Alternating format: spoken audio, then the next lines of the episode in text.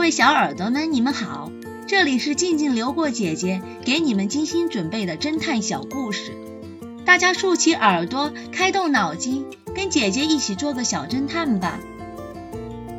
小侦探系列七十五，关键的密码。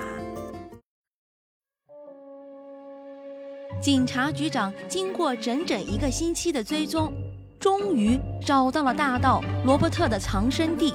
他立刻打电话给 X 神探，请他一起去逮捕这个大盗。喂，老伙计，我们的老对手罗伯特已经被我找到了。可惜的是，当他们到达目的地时，大盗已经逃走了。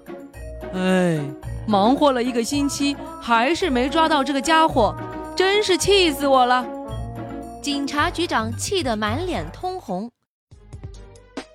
X 神探在大盗的房间里转了转，他说道：“房间里比外面热多了，烟灰缸里的烟头还冒着火星，说明罗伯特大盗是听到了风吹草动，匆忙离开的。他很有可能留下了一些线索，我们找找看。”说的对，警察局长顿时两眼放光。立即让手下搜查现场。果不其然，一名警察在一幅画的后面发现了暗格，暗格里藏着一个保险箱。警察局长命令道：“没抓到人，但是找到了赃物，收获也不小。赶紧把这个保险箱带回去，让技术部的人想办法打开。”谁知。X 神探突然喊道：“慢着，用不着那么麻烦。”警察局长有些迫不及待：“老兄，难道你已经知道密码了？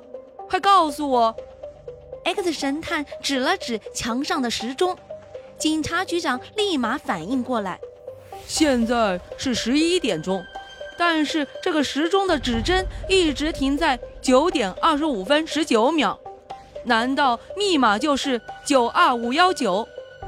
可是这个保险箱的密码应该是个六位数，这回你肯定猜错了，还是交给技术部的人来解决吧。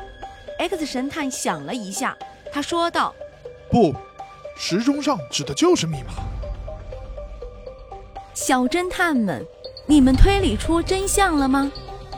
把你们的想法留在评论区。与其他的小朋友一起来讨论吧。姐姐会在下一集末尾告诉你们真相哦。记得订阅小侦探，这样就不会迷路了。